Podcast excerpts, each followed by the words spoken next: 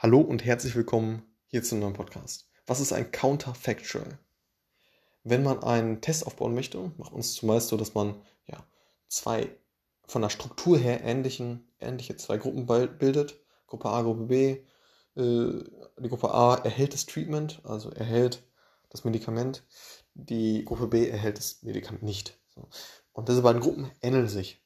Das heißt, von der Altersstruktur her, von Fittigkeitslevel, also wie fit jemand ist, äh, sind, sind die eben ähnlich. So, das heißt, diese Gruppen kann man vergleichen. Ne?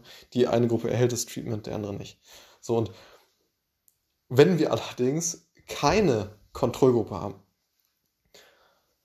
das heißt beispielsweise, wenn wir äh, in der Stadt äh, herumgehen und wir sehen eine Plakatwerbung, so, da können wir jetzt nicht nur das ganz bestimmten Leuten zeigen und manche Leute sehen es nicht so. Das geht nicht. Und bei solchen Fällen kann man eben Causal Inference ja, verwenden. So, und ein wichtiger Aspekt von, von, diesem, äh, von dieser Methode ist, äh, ist es, die Counterfactuals zu bilden. So, die kontrafaktischen, so wird es dann irgendwie auf Deutsch übersetzt. Äh, so, und was, was sind jetzt Counterfactuals?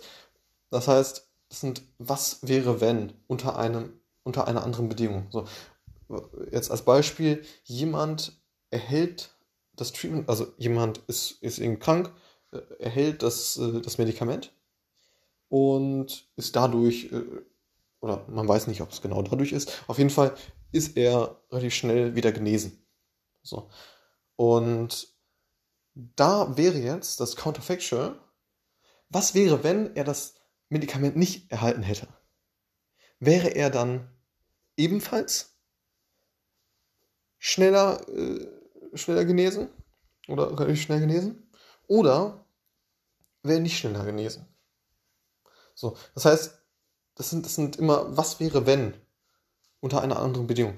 Ne, also, um es nochmal noch zu wiederholen, also jemand erhält das Medikament und ähm, genau, das ist jetzt dieser, dieser, dieser Fakt. So erhält das Medikament und wird äh, relativ äh, schnell wieder gesund. Also, ne, so, das, ist, das ist dieser Fakt. So, der Counterfactual ist, was wäre, wenn er das Medikament nicht erhalten hätte? So. Ist er dann auch relativ schnell wieder gesund oder zieht sich diese Genesung länger hin? So. Und ne, das, ist, das das Gegenteil quasi. So.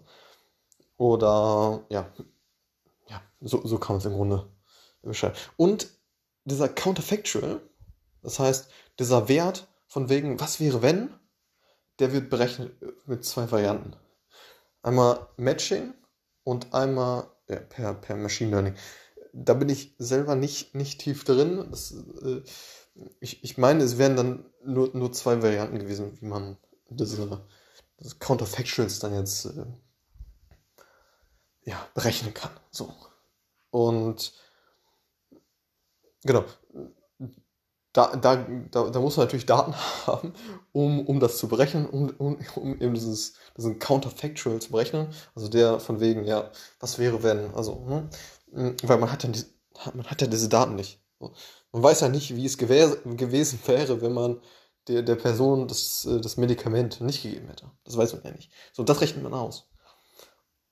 Und ähm, genau, da, da gibt es eben diese, diese, zwei Methoden. Matching wäre, dass man guckt, okay, wer ist ähnlich? Äh, eine Person, die ja, die ebenfalls äh, 30 Jahre alt ist, also die Person, die es bekommen hat, ist halt 30 Jahre alt. Und wer ist denn ähnlich zu dieser Person? Äh, vom, Alter her, von der Körper, äh, Zusammenstellung her, ne, wie, wie, fit man ist und so weiter, wäre es ähnlich und dann matcht man das. Ähm, beispielsweise hat jemand äh, das, das halt eben nicht erhalten, das, das Medikament, aber äh, ist von der Zusammense Zusammensetzung ähnlich dieser Person, die das Medikament erhalten hat. Dann könnte man sagen, okay, aha, wie hat sich denn der entwickelt, der das Medikament nicht erhalten hat, aber ähnlich ist zu der Person, die, die das Medikament erhalten hat und zu der wir jetzt das, den Counterfactual halt herausfinden möchten. So. Und wenn die Person, ähm, ist irgendwie 30,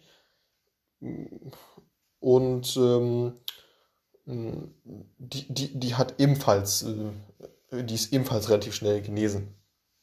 Dann könnte man sagen, dass äh, der Counterfactual, das heißt von dieser Person, die eben das Medikament erhalten hat, auch so 30 ist wie, wie unsere andere Person, über die wir matchen. Die, dann, dann, dann könnten wir sagen, okay, äh, der Count, das Counterfactual ist ebenfalls äh, ist, ist relativ schnell genesen. So, dann könnten wir jetzt sagen, aha, okay, wir haben der Person das Medikament gegeben, ist relativ schnell genesen und der Counterfactual ist, von wegen, was wäre, wenn wir den, der Person das Medikament nicht gegeben hätte, ist ebenfalls relativ schnell genesen.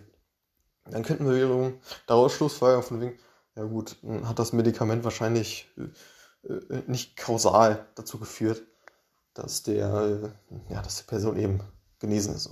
So, und Counterfactual, äh, sollte man ja verstehen. Und äh, andererseits kann man das eben noch über Machine Learning dann äh, ja, herausfinden. Ne? Einmal durch das Matching und einmal über Machine Learning. Ähm, aber genau, wollte das einfach mal hier so mitteilen. So.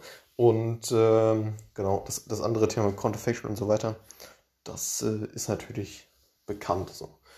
Und genau, das zu dem Thema Counterfactual, von wegen was wäre, wenn wir dieser Person ähm, ja, unter einer anderen Bedingung das nicht gegeben hätte? Ja, oder haben. So.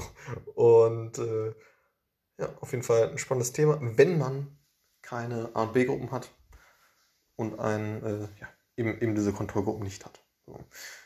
Und genau. Das ein Teil des ähm, Causal Inference.